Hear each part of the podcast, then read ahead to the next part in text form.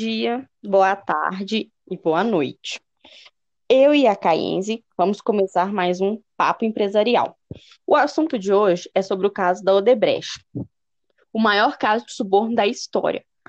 Nesse episódio, a gente vai falar um pouco sobre o contexto histórico, Empreiteira e Braskem pagaram mais de um bilhão de dólares em propinas a partidos, empresários e funcionários de governos de 12 países. Investigadas pelo Ministério Público Federal, pelos Estados Unidos e Suíça, empresas receberam multa bilionária Informações divulgadas pelo Departamento de Justiça dos Estados Unidos revelaram que a empreiteira brasileira Odebrecht foi responsável pelo maior caso de corrupção global da história.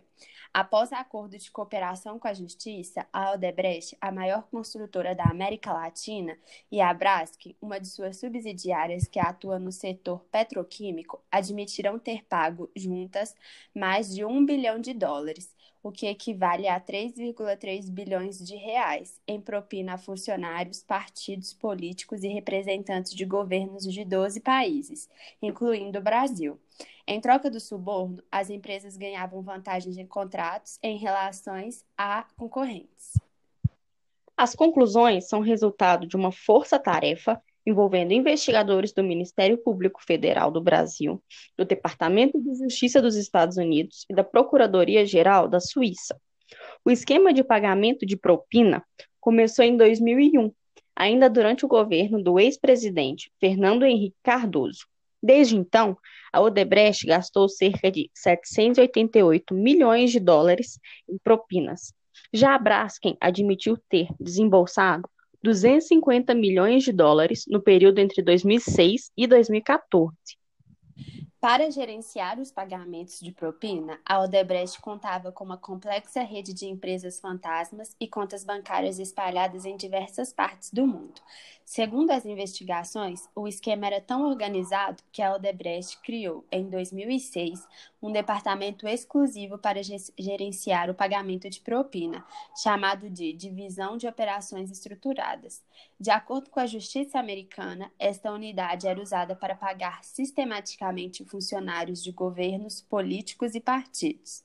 Para ocultar os desvios, a Divisão de Operações Estruturadas usava um sistema de comunicação à parte, bastante seguro, que permitia aos membros do departamento comunicarem-se uns com os outros e com operadores financeiros externos por meio de e-mails e mensagens instantâneas, usando código e senha.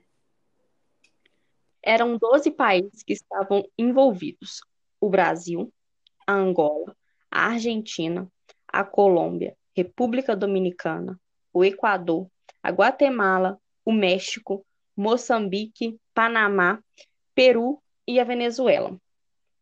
Segundo o relatório, a Odebrecht e a Braskem pagaram juntas ao Brasil 599 milhões de dólares em propina a políticos, partidos e agentes do governo brasileiro, em troca de vantagens em obras no país. De acordo com as investigações da Justiça Americana, os subornos foram pagos entre os anos de 2003 a 2016. A Odebrecht desembolsou 349 milhões em propina e, como resultado, garantiu ganhos em contratos de quase 2 bilhões de dólares. Já a Braskem autorizou o pagamento de 250 milhões em subornos durante o período. Na Angola, a empreiteira desembolsou 50 milhões em propinas a funcionários do governo entre 2006 e 2013, em troca de participação em obras públicas. Os pagamentos levaram a ganhos de 261,7 milhões de dólares à Odebrecht. Na Argentina, a empreiteira brasileira fez pagamentos ilícitos no valor de 35 milhões de dólares a intermediários ligados ao menos três projetos de infraestrutura na Argentina. Segundo a justiça americana, os subornos aconteceram entre os anos de 2007 e 2014 e geraram ganhos em contratos de 278 milhões de dólares no país. Na Colômbia, de 2009 a 2014, a Odebrecht gastou cerca de 11 milhões de dólares com intermediários. Esta propina garantiu à empreiteira ganhos de 50 milhões de dólares em contratos firmados com o governo colombiano. Já na República Dominicana, Os subornos foram praticados ao longo de 13 anos, de 2001 a 2014. Durante esse período, a Odebrecht gastou 92 milhões de dólares destinados a intermediários que ajudaram a garantir ganhos de 163 milhões de dólares em obras no país. No Equador, os subornos foram pagos ao longo de quase 10 anos, entre 2007 e 2016. No total, a Odebrecht desembolsou 33,7 milhões de dólares e obteve, em troca, benefícios que somaram mais de 116 milhões de dólares. Na Guatemala, para garantir a participação em diversas licitações, a Odebrecht gastou cerca de 18 milhões de dólares com propinas no país. Os pagamentos foram realizados entre os anos de 2013 e 2015. Segundo as investigações, os ganhos da empreiteira ultrapassaram 34 milhões de dólares no país. Já no México, em 2010, nos períodos entre 2010 e 2014, perdão, a empreiteira brasileira pagou um total de 10,5 milhões de dólares a intermediários no México. As propinas pagas aos mexicanos garantiram ao Odebrecht ganhos estimados em 39 milhões de dólares. Em Moçambique, a Odebrecht pagou cerca de 900 mil dólares a funcionários do governo entre os anos de 2011 a 2014. Um dos pagamentos destinou 250 mil dólares a uma autoridade moçambicana que conseguiu convencer o governo a mudar de ideia e tocar um projeto na área de construção civil, que até então não seria aprovado pelas autoridades locais. A fim de manter e conquistar novos contratos com o governo do Panamá, a Odebrecht pagou 59 milhões de dólares em seus subornos. As propinas garantiram ganhos de mais de 175 milhões de dólares à empreiteira brasileira. Segundo o relatório, um dos pagamentos foi destinado a dois parentes de um funcionário do governo paname, panamenho, panamenho, perdão, no valor de 6 milhões de dólares. Em troca, eles garantiriam a participação da Odebrecht em projetos públicos de infraestrutura. No Peru, a Odebrecht desembolsou cerca de 29 milhões de dólares com pagamento de propinas entre 2005 e 2014. De acordo com as investigações, o foco da atuação da empreiteira no país também era a obtenção de licitações. Os desvios praticados no Peru renderam ao Odebrecht ganhos de 143 milhões de dólares. A investigação da justiça americana menciona, por exemplo, o caso de um funcionário do alto escalão do governo peruano que, em 2005, ofereceu apoio ao Odebrecht em negociações sobre um projeto estatal de infraestrutura em troca do pagamento de 20 milhões de dólares. O valor foi pago em parcelas durante três anos. Para dificultar o rastreamento, as quantias foram destinadas a, dif a diferentes empresas, todas ligadas ao funcionário peruano. E, por último, na Venezuela, segundo o relatório apresentado pela Justiça Americana, foi o país que mais recebeu propina da Odebrecht, sem contar o Brasil, é claro, com pagamentos que somaram 98 milhões de dólares em 2005 período de 2006 e 2015. O objetivo principal da empreiteira era garantir participação em obras públicas do país. Os subornos aconteciam via intermediários que cobravam propina em troca de facilitações de negócios da Odebrecht na Venezuela. É, amigos. Concluímos que definitivamente foram muito, não, muito dinheiro, perdão, e rodou durante um tempo.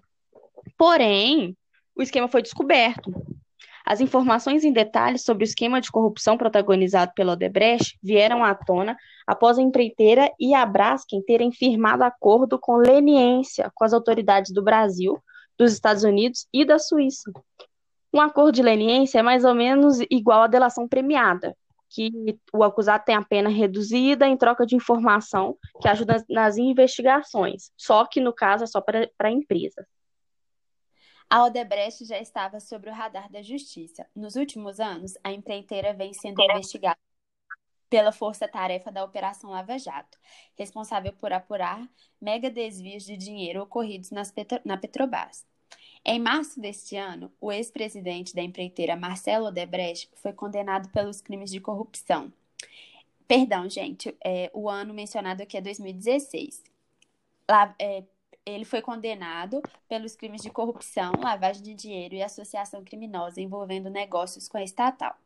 Inicialmente, a pena de Marcelo Debrecht era de 19 anos e 4 meses de prisão, mas ele pode ser solto já no final, ele pode ser solto já no final do ano que vem, que no caso vai ser 2017, que firmou um acordo de delação premiada com o Ministério Público Federal. O empresário está preso desde junho de 2015, estava preso desde junho de 2015. É, uma dúvida que pode surgir é por que a Suíça e os Estados Unidos participaram das investigações.